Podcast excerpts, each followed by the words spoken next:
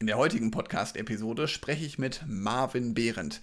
Marvin Behrendt ist der Feedback-Doktor. Wie er dazu kam, warum er auf das Thema Feedback gegangen ist und wie sein bisheriger Lebensweg aussieht, das erzählt er uns heute im Interview. Marvin und mich verbindet ganz viel, unter anderem, dass wir drei Kinder haben und vor allen Dingen beide gerade in Elternzeit sind und wir uns um unser Business kümmern. Und da freue ich mich, dir heute ganz viele Learnings zum Thema Feedback mitgeben zu können, weil du findest natürlich am Ende der Episode einen Tipp wie man besser Feedback geben kann, aber auch ganz viele Nuggets immer zwischendurch, wenn Marvin von seinem Thema spricht, was ihn gerade sehr bewegt und das merkt man auch wirklich im kompletten Interview. Ich fand das sehr inspirierend, das Interview. Ich bin mir sicher, du findest es genauso und wünsche dir jetzt viel Spaß mit dem Interview mit Marvin Behrendt. Los geht's nach dem Intro.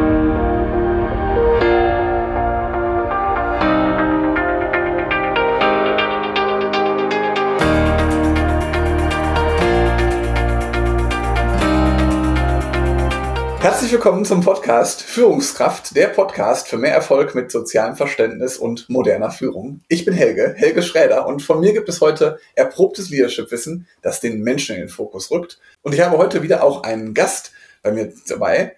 Der Marvin Behrendt ist heute am Start. Ein Doktor, der eigentlich ja, also gar kein Arzt ist, aber trotzdem ein Doktor, nämlich der sogenannte Feedback-Doktor. Und bevor ich jetzt mehr von dir erzähle, Marvin, herzlich willkommen erstmal und stell dich doch einfach mal vor, was sollte ich wissen, damit jeder weiß, was der Feedback-Doktor ist, wer du so bist. Hi Helge, vielen Dank für die nette Einladung und auch die nette Einführung hier am Anfang. Ähm, Feedback-Doktor ist eigentlich ganz leicht zu erklären. Das heißt, wenn du meinst, dass Feedback wichtig ist und dass es dir wichtig ist, Feedback empathisch zu geben und zu nehmen, dann bist du richtig bei mir. Denn ich baue gerade ein Trainings- und Kursangebot auf, wo es genau darum geht. Das heißt, sowohl für Endkunden als auch für Firmenkunden Angebote zu schaffen, die wirklich ähm, verhaltensorientiert sind. Das heißt, es geht nicht darum, etwas nur zu lernen, sondern es tatsächlich anzuwenden, die mhm. wissenschaftlich fundiert sind und die hirngerecht sind. Und Feedback Doktor ist tatsächlich ähm, so eine kleine Spielerei. Das heißt, ich bin promoviert. Mein ähm, meine Doktorarbeit habe ich tatsächlich aber über professionelle Markenführung im, bei Fußballvereinen geschrieben. auch spannend. Und des, deswegen auf jeden Fall auch spannend, können wir auch ganze Podcast-Folgen mit füllen, wenn man sich denn für Fußball und Markenführung interessiert. Und das ist jetzt eigentlich tatsächlich so ein bisschen der, der Twist da drin, dass ich sage, ich bringe die, die wissenschaftliche Fundierung, wo ich einfach auch herkomme von, von dem Hintergrund her, bringe ich mit auf das, das andere Thema, weil auch das Thema Feedback, Trainings und Co. mich halt auch in den letzten, ja, etwas mehr als 15 Jahren Berufstätigkeit immer begleitet haben und ich mich da jetzt einfach freue, das in den Fokus meiner Selbstständigkeit rücken zu können. Ich finde das vor allen Dingen ist wirklich ein ähm, schönes Wortspiel, weil das ja auch bei LinkedIn sogar auch so ein Bild wo der, äh, der Doktor quasi mit seinem Stethoskop ist mhm. und das Feedback mit aufbaut. Ich finde das äh, total passend. Aber erzähl doch mal, Marvin, wie kam es überhaupt dazu? Also wie bist du Feedback-Doktor geworden? Wie kamst du auf das Thema? Mhm.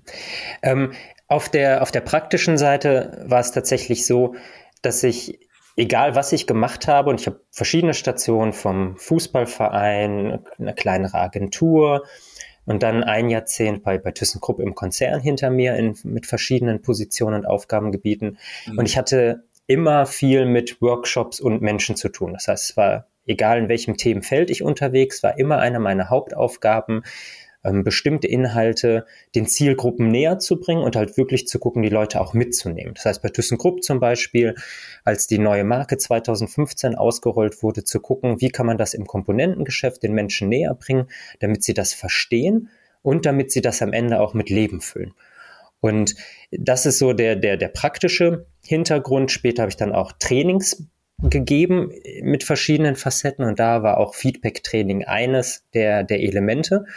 Und ein Aha-Moment oder ein Aha-Erlebnis kam tatsächlich bei mir während der Corona-Zeit. Ich weiß nicht, wie das bei dir so war. Wir wurden von einem auf den anderen Tag ins Homeoffice geschickt, weil wir damals schon die technische Ausstattung dafür hatten. Ja. Und ähm, ich hatte schon das Gefühl, dass das vielen Menschen nicht gut getan hat. Es kam sehr plötzlich, äh, die Sorgen waren, waren groß und es gab da halt dann auch wirklich Meetings. Äh, in einem habe ich was sehr Kompliziertes vorgestellt und habe dann in die Runde gefragt, Hm, was habt ihr noch für Fragen? Und ich habe mich darauf eingestellt, dass drei, vier, fünf oder zehn Fragen kommen, weil es wirklich sehr komplex war von der Thematik. Und es kam gar nichts. Keine einzige Nachfrage. Und dann habe ich das halt so mal stehen lassen, habe nochmal gefragt, ja, ne? So, gar keine Nachfragen? Nö, nö, nö. Ja, und dann habe ich halt gefragt, ich so, hört mal zu, ne? Wie geht's euch denn gerade? So, und dann kam tatsächlich die Antwort. Ne? Das heißt, den, den Leuten ging es tatsächlich nicht gut. Ne? Das heißt, die hatten gerade diese Umstellung, es war eine, eine hohe Beanspruchung durch diesen sch äh, schnellen Wechsel auf das Digitale. Es war eine ganz andere Zusammenarbeit. Ähm, die Projekte hatten harte Fristen und ähm, wurden währenddessen aber noch umgestellt. Das heißt, auch da wurde noch der, der zeitliche Druck nochmal noch mal größer. Die ganze Zusammenarbeit lief tatsächlich anders und viele Leute hatten auch von einem auf den anderen Tag gar nicht mehr ihre sozialen Kontakte, mhm. die sie halt auf der Arbeit so mit sich hatten. Und du wirst das auch kennen. Der Arbeitstag hat für die meisten mindestens acht Stunden, manchmal auch länger. Ja plus die Anfahrt, plus die Pausen. Das heißt, ein Großteil des Tages verbringen viele Menschen auf der Arbeit oder mit ihren Arbeitskollegen.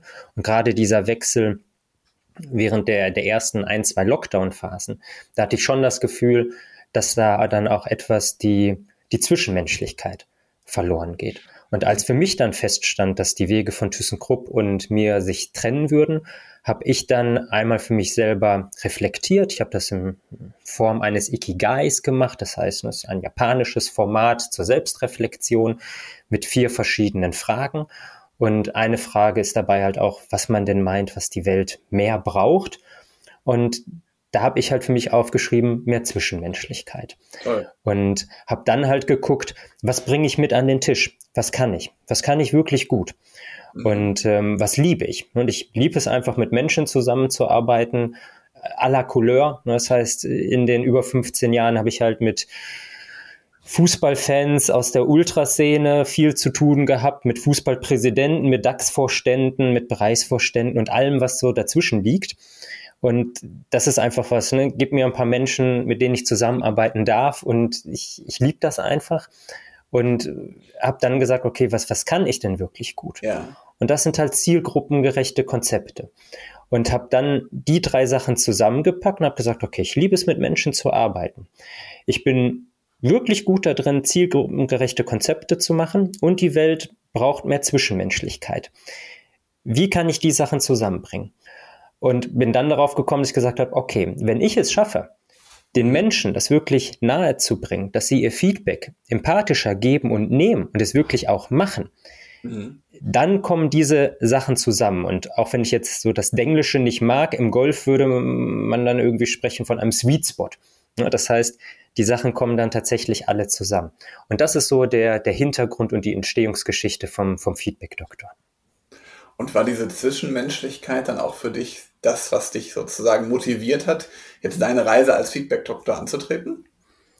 Ja, auf jeden Fall. Also, dass ich halt wirklich sage, das ist ein, ein Sinn, ähm, ein Ziel, das ist wichtig für mich. Ne? Das heißt, da, damals schon in der, in der Schule, das müsste so in der 10., 11. Klasse gewesen sein, da fingen dann so die ersten Gespräche auch an mit, ja, ne, was möchtest du denn machen und hier und da. Wir standen halt mit so einer Clique auf dem Pausenhof und dann der erste meinte irgendwann so, ja, Porsche fahren. Er möchte mal Porsche fahren. Und der zweite guckte ihn so an und meinte, ja, Porsche, Porsche ist richtig geil. Porsche möchte ich auch fahren. Und die Leute in der Runde nickten so. Und ähm, dann kam ich so als Dritter und ja, Marvin, und, ne, was möchtest du mal machen? Ne, was möchtest du mal so erreichen? Ich sage, ich möchte die Welt verändern. Und dann war Stille. Das heißt, Porsche, Porsche zu fahren war so das legitime Ziel und mein, mein Ziel, die Welt zu verändern, da, da kam dann Stille. Ein ganz, ganz kluger Freund guckte mich dann an und meinte, ja Marvin, das ist aber ganz schön hochgegriffen, oder? Da habe ich gesagt, so, ja, aber ich, ich, wenn ich es nicht versuche, dann kann ich es auch nicht schaffen und ich kann es ja auch im Kleinen machen.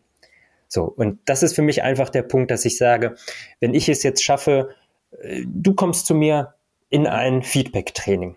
Und ich schaffe es am Ende, dass du rausgehst und danach Feedback empathischer gibst und nimmst, ja. dann bin ich fest davon überzeugt, dass es zum einen dir besser geht und dann habe ich die Welt auch schon etwas besser gemacht.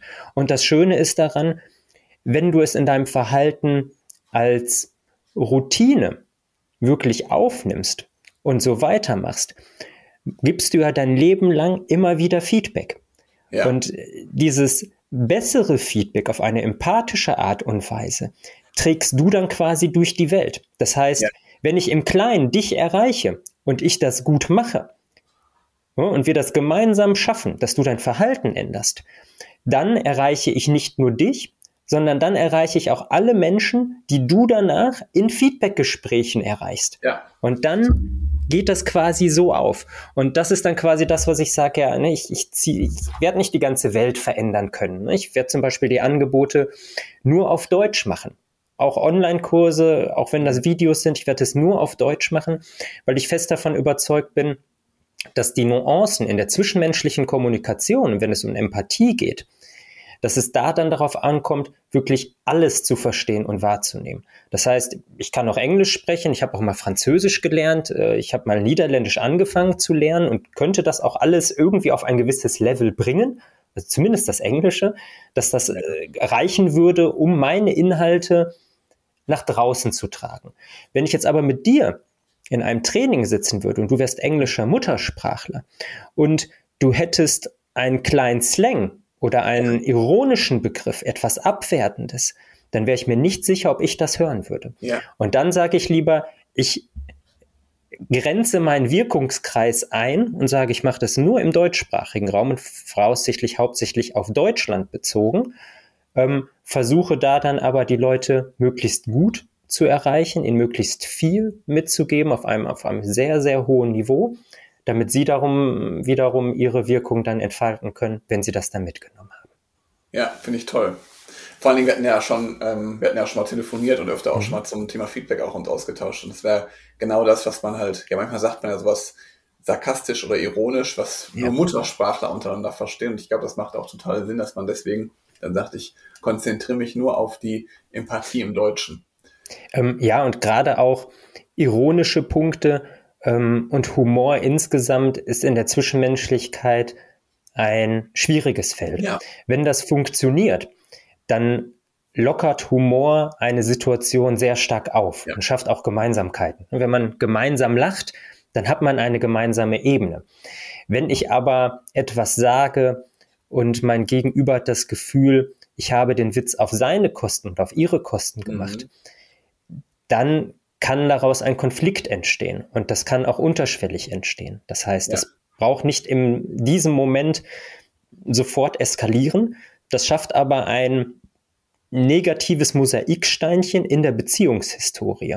Mhm. Und wenn ich dann das nächste Mal mit dieser Person in einem Raum bin, kann da vielleicht schon eine gewisse Vorbelastung sein. Und deswegen ist das ein Punkt, ähm, wo ich sehr, sehr vorsichtig bin, wenn Leute Ironisches äh, von sich geben und das dann auch noch beim, beim Feedback, weil ich denke, es ist da ganz wichtig, sehr klare und einfache Botschaften zu senden und dann ja. auch noch sicherzustellen, habe ich mein Gegenüber jetzt richtig verstanden oder wenn ich es umdrehe, hat mein Gegenüber mich richtig verstanden? Ja. Weil bei allem anderen kann das äh, nicht besonders gut werden, beziehungsweise wäre es sonst Glück, wenn es gut wird. Ja, das stimmt. Und du hast gerade gesagt, du gehst ja jetzt auch sozusagen all in ähm, mhm. mit deiner eigenen Selbstständigkeit. Wann ging es da so los jetzt für dich? Also wann war die Entscheidung, du machst das jetzt wirklich all in und du ähm, findest da jetzt deinen Weg und gehst einfach sozusagen auf die Reise. Wann ging das für dich jetzt so wirklich los? Ähm, das ging tatsächlich von der Entscheidung, dass ich das machen möchte, mhm. zwei Monate nach der Trennung von ThyssenKrupp los. Das heißt, als das alles wirklich über die Bühne ging, das war halt ein Aufhebungsvertrag, mhm. ähm, habe ich dann gesagt, okay, ich lasse mir zwei Monate Zeit, um wirklich ganz in Ruhe zu überlegen, was ich als nächstes machen möchte. Bin dann die verschiedenen Optionen durchgegangen und egal wie ich das gedreht und gewendet habe, die Selbstständigkeit landete ja immer sehr schnell auf Platz Nummer eins dass ich das halt wirklich ähm, wagen möchte. Und seitdem bereite ich es stückweise vor, immer so, wie es während meiner Elternzeit noch möglich ist. Das heißt, die Elternzeit selber geht noch bis zum Frühjahr 2024. Und immer wenn ich mich nicht um eine meiner drei Töchter kümmere, ähm, sitze ich dann halt am, am Rechner und äh, arbeite an den Konzepten, mache Content, drehe erste Videos, ähm, arbeite an der Homepage, arbeite in den Konzepten für den Newsletter und, und, und, und, und, und, und. Aber das ist jetzt auch schon seit 15 Monaten der Fall. Schön. Cool, ja, ist ja noch eine, das wäre was uns, also neben dem, dass du auch aus Essen kommst, äh, mhm. ist es auch so, dass uns noch verbindet, dass wir halt auch beide drei Kinder haben. Waren wir beide fleißig? Ja, genau. was ist denn jetzt so, wenn du mal so diesen Weg, jetzt hast du gesagt, 15 Monate ist das schon ähm, so, ähm, was musstest du in dieser Zeit jetzt schon lernen? Ganz, ganz viel. Also das sind tatsächlich auch unterschiedliche Ebenen von Lernen. Das heißt, das mhm. eine ist, ich habe früher tatsächlich auch während meiner Promotion Startups an der Universität mit betreut, habe einen Inkubator für Startups mit aufgebaut, für ähm, Gründungsideen in dem Bereich E-Business. Ähm, gleichzeitig ist das zu begleiten und zu beraten etwas ganz anderes, als es selber zu machen. Ne? Es mhm. lässt sich immer leicht sagen, du könntest oder du solltest hier nochmal was machen oder wenn du das und das machst, dann wird das doch bestimmt noch besser. Äh, das wirst du auch wissen, Helge. Als Solopreneur hast du so den Hardcore-Fall von Make or Buy. Das mhm. heißt, wenn du etwas machst und du entscheidest dich dafür, es selbst zu machen, heißt es auch, du selbst machst es selbst und niemand anderes. Du kannst es nicht delegieren. Ne? Du hast kein Team, du hast keine Abteilung, du hast keinen Bereich, der dich da irgendwie unterstützt, sondern wenn die Entscheidung fällt auf machen und nicht kaufen, heißt es, du selbst machst es. Wenn es dann aber heißt, ja, bei, ich kaufe etwas, mhm. heißt es auch, es geht aus deinem Portemonnaie heraus. Sind in meinem Portemonnaie 100 Euro und ich habe 20 Euro ausgegeben, dann sind nur noch 80 drin. Ja. Das, das ist einfach so. Das heißt, da die Entscheidung wirklich nochmal abzuwägen und in den, in den Arbeitsalltag als Einmann-Unternehmen mit reinzunehmen, das ist auch nochmal eine, eine Lernkurve, da bin ich froh, dass ich auch vorher schon so mit Priorisierungsmodellen, Kanban-Boards und ähnlichem gearbeitet mhm. habe. Das kommt mir jetzt zugute. Merke aber gleichzeitig auch, das ist einfach auch ein, ein Lernpfad. Ähm, dann die ganzen Sachen rund um die Gründung. Ja, das heißt, jetzt halt wirklich nochmal zu gucken, wie ist die aktuelle steuerliche Situation, ne? wie sieht es aus mit einer GmbH, ist ein Freiberufler eine gute Alternative zur GmbH? Ich nenne es jetzt mal so die, die Rahmenbedingungen. Ja. Das ist auch einfach eine, eine Lernreise, weil das vorher auch immer Sachen waren, die als Angestellte einfach vorgegeben waren, ja. über die ich mir keine und keinerlei Gedanken machen brauchte. Und da ist es ja jetzt schon, schon komplexer, wenn man dann halt auch sieht, wie startet man am Anfang, wahrscheinlich eher klein, könnte das größer werden, ja, vielleicht mittelfristig. Wie sieht das da entsprechend aus? Ja. Und das ist dann so der zweite Lernpfad. Und der dritte ist tatsächlich, ähm, zu schauen, auch wenn ich immer viel mit Didaktik zu tun hatte, sowohl in der Lehre als auch in der, in der Praxis, da dann nochmal zu gucken, was ist aus meiner Sicht der beste Weg, um einer Person etwas beizubringen? Und wie kann ich das, was ich bisher gemacht habe, vielleicht nochmal ein oder zwei Stufen weiterbringen? Also quasi eine Lernkurve zur Lernvermittlung. Und das sind dann so die drei Bereiche, die sich damit reinnehmen, plus äh, alles drumherum, was auch Social Media angeht. Mhm. Das heißt, ähm, jetzt gerade LinkedIn habe ich relativ früh als einer meiner Hauptkanäle ausgewählt und habe gesagt, das könnte sehr interessant für mich sein als Kommunikations- und auch als Vertriebsplattform. Und jetzt ist es gerade noch TikTok, was dazu gekommen ist. Und das sind dann halt auch einfach Sachen, jeder, jede Plattform, jeder Algorithmus tickt da etwas anders, die ja. Zielgruppen sind unterschiedlich, um auch da dann zu gucken, was funktioniert wie, wie sieht meine Contentplanung aus, wie soll der Content überhaupt aussehen, wie sind da auch Spannungskurven und ähnliches. Das ist auf jeden Fall auch eine, eine Lernreise, die mit, mit dazu gehört, definitiv. Mhm. Ja, kann ich gut nachvollziehen und auf jeden Fall auch bestätigen aus meinen bisherigen Erfahrungen. Wie ist denn so, wie hat denn dein Umfeld so darauf reagiert, dass du jetzt der Feedback-Doktor bist, dass du jetzt selbstständig bist, dass sich einige Dinge bei dir tun? Äh, du, das ist, glaube ich, in Deutschland der absolute Klassiker. Ähm, ne, das heißt, ich war ein Jahrzehnt oder über ein Jahrzehnt bei ThyssenKrupp und in der Zeit gab es, glaube ich, eine Frage, die mir unglaublich häufig gestellt wurde. Und die war, warum bist du denn bei ThyssenKrupp? Den geht es doch so schlecht. Ist dein Job nicht gefährdet? Ne? Und mhm. wäre es nicht besser, woanders zu sein? Und dann habe ich immer erklärt, warum es aus meiner Sicht eine gute Idee ist, genau da zu sein, wo ich gerade bin und was da so dahinter steckt. Mhm. Und ähm, dann, als ich irgendwann mal gesagt habe, so, ne, jetzt bin ich jetzt nicht mehr oder werde ich nicht mehr bei ThyssenKrupp sein und werde dann in die Elternzeit gehen und danach die Selbstständigkeit. Ja, aber dann hast du ja keinen sicheren Job mehr wie bei ThyssenKrupp. Das, das, das, kippte dann so von einem auf den anderen Tag. Ähm, ja, das, das ist jetzt tatsächlich von vielen Seiten erstmal äh, etwas Unverständnis, weil ich auch ähm, eine Führungsposition bei ThyssenKrupp inne hatte. Das heißt, im Stahlbereich habe ich zu dem Top 1% gehört. Und mhm. da dann halt zu sagen, dort rauszugehen und dann ein Ein-Mann-Unternehmen zu machen und das in einer Nische, ähm, ist für viele, mit denen ich gesprochen habe, irritierend. Ja. Und dann gibt es halt auch einige, ähm, die das sehr feiern und die mir da halt den, den Rücken frei halten, die mich unterstützen. Und das ist halt einfach so, glaube ich, das, das normale Los einer Person, die sich in Deutschland selbstständig macht. Ja, das stimmt. Wie hat sich denn dein, dein Leben seitdem verändert, seitdem du jetzt der Feedback-Doktor bist, seitdem du jetzt deinen, deinen Schlüsselpunkt gefunden hast, dass du ja mehr Wertschätzung in den Alltag bringen möchtest? Ähm, das kann ich dir noch gar nicht so genau sagen, mhm. da ich das jetzt im Moment wirklich der Hauptfokus auf ähm, der Elternzeit selber liegt. Ja. So, ne? Und das heißt, das andere ist jetzt im Moment das, das Nebenprojekt und ich bin ja noch nicht im Alltäglichen selbst drin. Das heißt, ich habe nicht den genauen Vergleich mit, wie war es jetzt äh, als Angestellter XY zu machen und wie ist das im Vergleich dazu als Feedback-Doktor zu arbeiten. Das kann ich dir wahrscheinlich äh, in sechs bis acht Monaten sagen. Dann können wir gerne ja. noch mal reden, wenn du möchtest. Ja, gerne. Ähm, was ich jetzt halt schon merke, ist ähm, das Thema treibt mich unglaublich an und um. Das mhm. heißt, es gibt immer wieder Kleinigkeiten, die positive Auslöser für mich setzen, die nochmal sagen, okay, ne, das ist jetzt eine gute Idee, das zu machen oder guck mal, das kannst du noch so und so machen, dann wird es noch besser. Und da merke ich einfach, dass das ganz, ganz viel Freude bringt und dass es auch wirklich auch einzelne Sachen sind, wenn dann auf LinkedIn Diskussionen stattfinden, eine Person eine Frage stellt und ich merke, ich kann diese Frage beantworten und es bringt dieser Person etwas. Das sind alleine schon Kleinigkeiten, ähm, dass ich immer wieder das Gefühl habe, ich bin auf dem richtigen Weg, ich mache das Richtige und das ist auch gut so, dass ich das machen werde.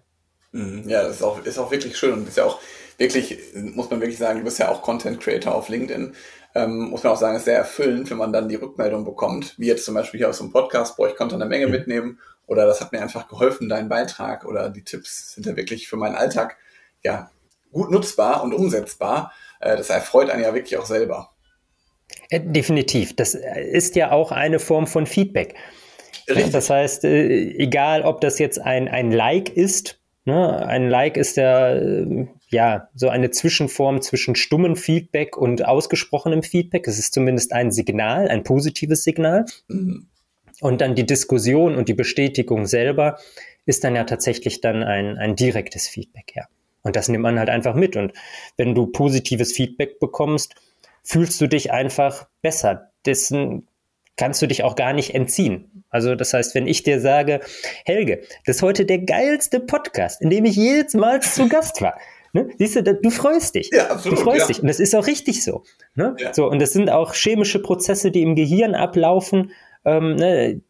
das, das ist automatisch so. Ja. Und deswegen führt Social Media ja auch zu der Dopaminausschüttung. Mhm. Ja, das heißt, das sind ja dann auch die, die Prozesse und wie viel oder wenig Social Media dann gut ist und ob es dann eine gute Idee ist, sich zu stark auf dieses Feedback dann zu verlassen oder darauf zu hoffen, das ist dann nochmal ein sehr, sehr spezielles Thema.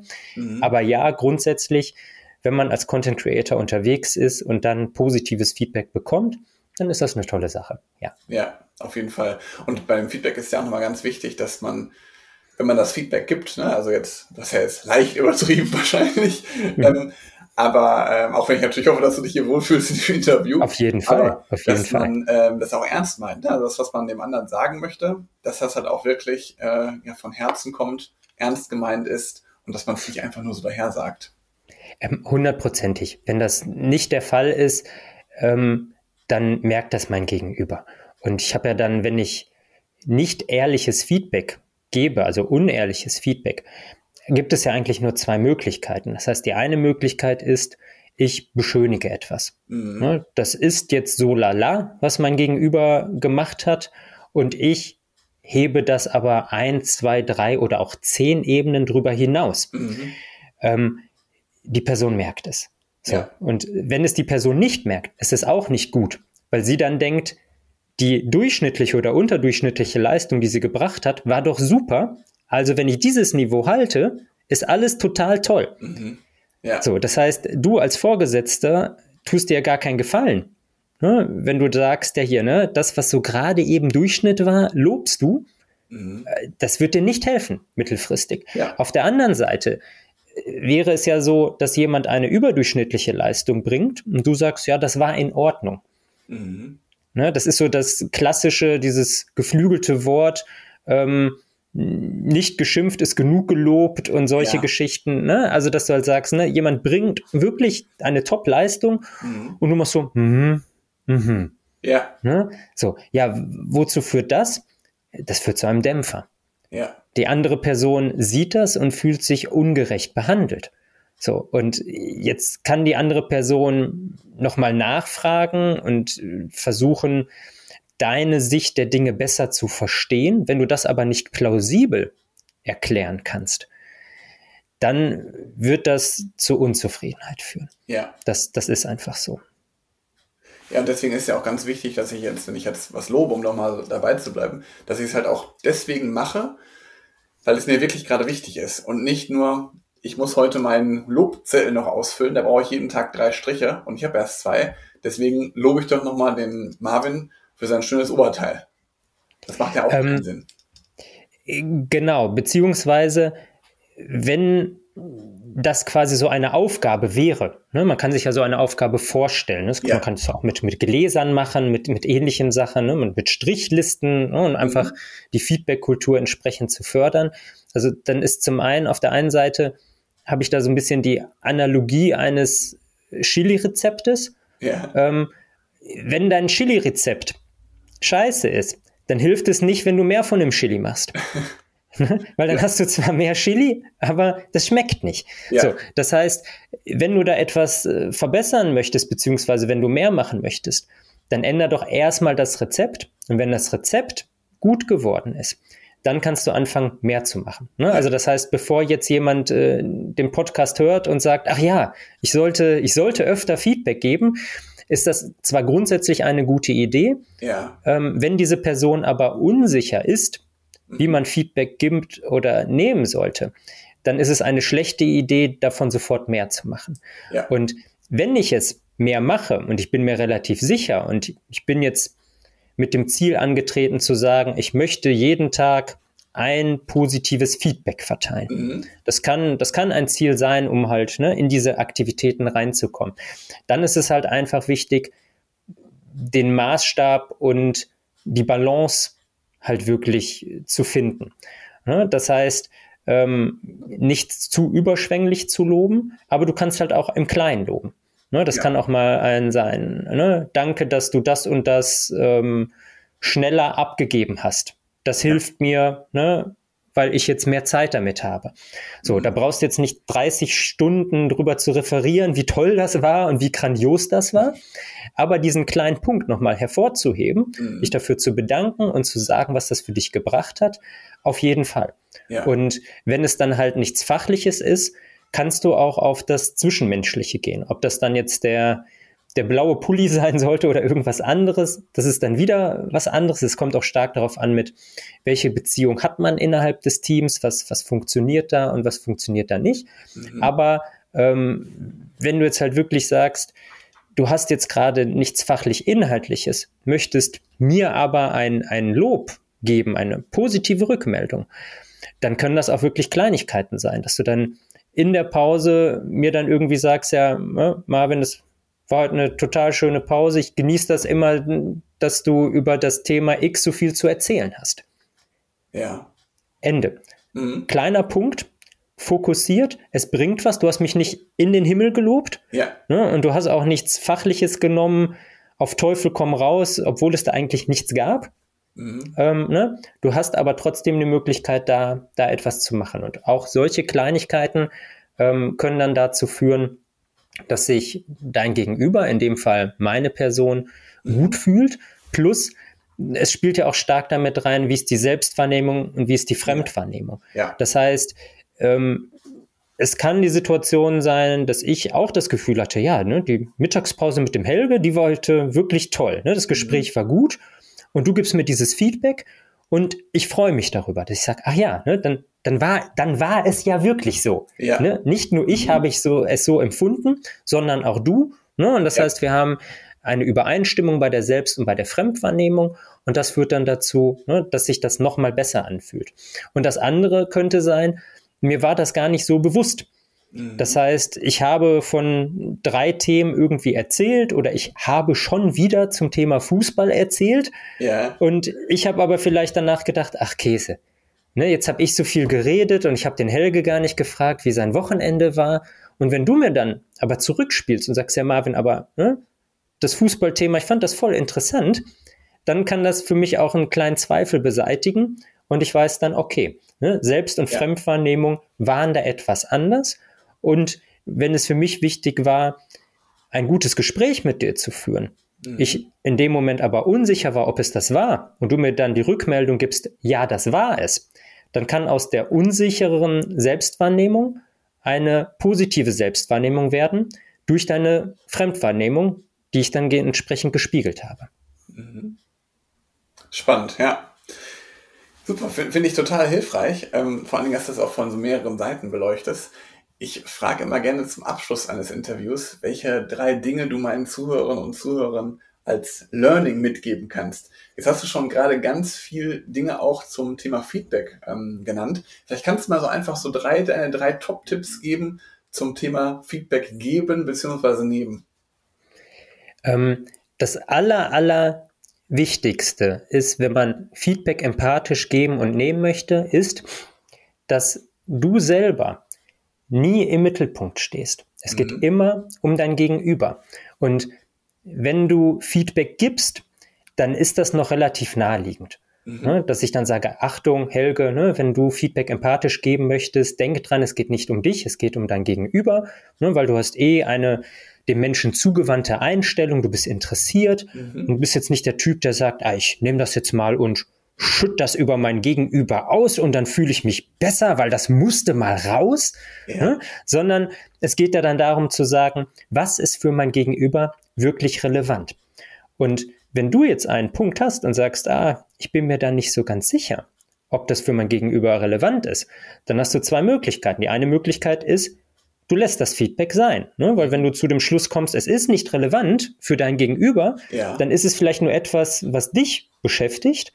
Dann ist es aber nicht empathisch, wenn du dieses Feedback einfach rüberschiebst. Ja. Die andere Option ist, dein Gegenüber einfach zu fragen. Mhm. Im Sinne von, wäre es für dich wichtig, interessant, relevant, wenn ich dir zum Thema X ein Feedback geben würde? Mhm. Und dann kann dein Gegenüber wiederum entscheiden. Ja. So, das, was etwas kontraintuitiv ist, ist, dass dieselbe Perspektive für den Feedback-Empfänger gilt.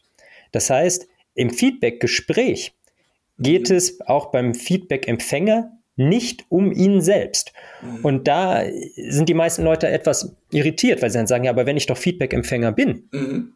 ich bekomme das doch. Ja. Das stimmt, aber deine Aufgabe in diesem Gespräch ist es, sicherzustellen, dass du dein Gegenüber, also die feedbackgebende Person, richtig verstanden hast. Ja. Weil nur dann kannst du auch wirklich etwas mit dem Feedback anfangen. Das heißt, wir sind da beim aktiven Zuhören. Mhm. Ja, nochmal paraphrasieren, verbalisieren, das heißt die inhaltliche Ebene und die Gefühlsebene mhm. wirklich nochmal wiederholen, um sicherzustellen, dass das, was mir jetzt als Feedback gegeben wurde, auch richtig bei mir angekommen ja. ist. Und das auf sich selber zu beziehen und das damit arbeiten, das fängt nach dem Feedbackgespräch an. So, mhm. ne? Und das ist dann das, was das entsprechend auflöst. Und du hast jetzt zwar gesagt, drei Sachen äh, sollen es sein. Jetzt habe ich aber viel zu einer Sache erzählt. Ich glaube, ich würde es dabei belassen, weil auch wenn, wenn diese Haltung ja. verstanden wird und gelebt wird, dann kannst du schon ganz, ganz viel richtig machen aus ja. dieser Haltung alleine heraus. Und die ganzen Tipps und Tricks und Übungen, das sind dann 100 verschiedene Möglichkeiten, die man danach auch gut in den Alltag integrieren kann. Ja. Das Wichtige ist aber, dass die Haltung entsprechend da ist, dass das Verständnis da ist und dass die Bereitschaft da ist, das Verhalten so auszurichten, das auch wirklich empathisch zu geben und zu nehmen. Ja, super, finde ich, finde ich absolut nachvollziehbar und das, wir haben ja ganz viele Tipps schon hier drin zwischendurch, ähm, aber das ist, glaube ich, diese, diese Basis äh, ist da, glaube ich, nochmal ganz, ganz wichtig. Wo können Interessierte dich denn jetzt erreichen, Marvin? Auf jeden Fall auf LinkedIn. LinkedIn ja. ist mein, mein Hauptkanal. Wer sehen möchte, wie ich mit dem Algorithmus und den Zielgruppen kämpfe, der kann mich auch auf TikTok finden. ähm, und äh, auch auf meiner eigenen Webseite, das heißt feedbackdoktor.de. Das ist momentan noch eine Landingpage, aber die Anmeldung für den Newsletter ist schon scharf geschaltet. Und das sind die drei Kanäle, wo man mich am besten findet. Und ansonsten immer wieder diese Folge hören, weil die ist nämlich total toll geworden. Schön. Ja, perfekt. Dann werde ich auch diese drei Dinge noch in die Shownotes nachher packen. Also, wenn jemand das interessiert, dann kann er da auf jeden Fall nachschauen, dich finden, sich bei LinkedIn mit dir vernetzen, beziehungsweise dir folgen. Sehr, sehr gerne. Natürlich bei TikTok erst recht. Oder natürlich dein Newsletter abonnieren. Und ja, liebe Zuhörerinnen, lieber Zuhörer, schön, dass du zugehört hast äh, über das Gespräch mit Marvin Behrin und mir. Lasst gerne ein Abo da für die Folge hier und natürlich, wir freuen uns auch über jede Bewertung, die wir bekommen und empfiehlt natürlich auch den Podcast weiter. Wenn ihr jemanden kennt, für den das auch interessant sein kann, der noch mehr Feedback geben sollte oder der einfach mehr Wertschätzung in seinen Alltag bringen könnte. Marvin, vielen Dank, dass du da warst. Ich sag mal. Vielen Dank, dass bald. ich da sein durfte. Und ja, mach's gut. Bis dann. Ciao. Bis dann, Helge. Tschüss.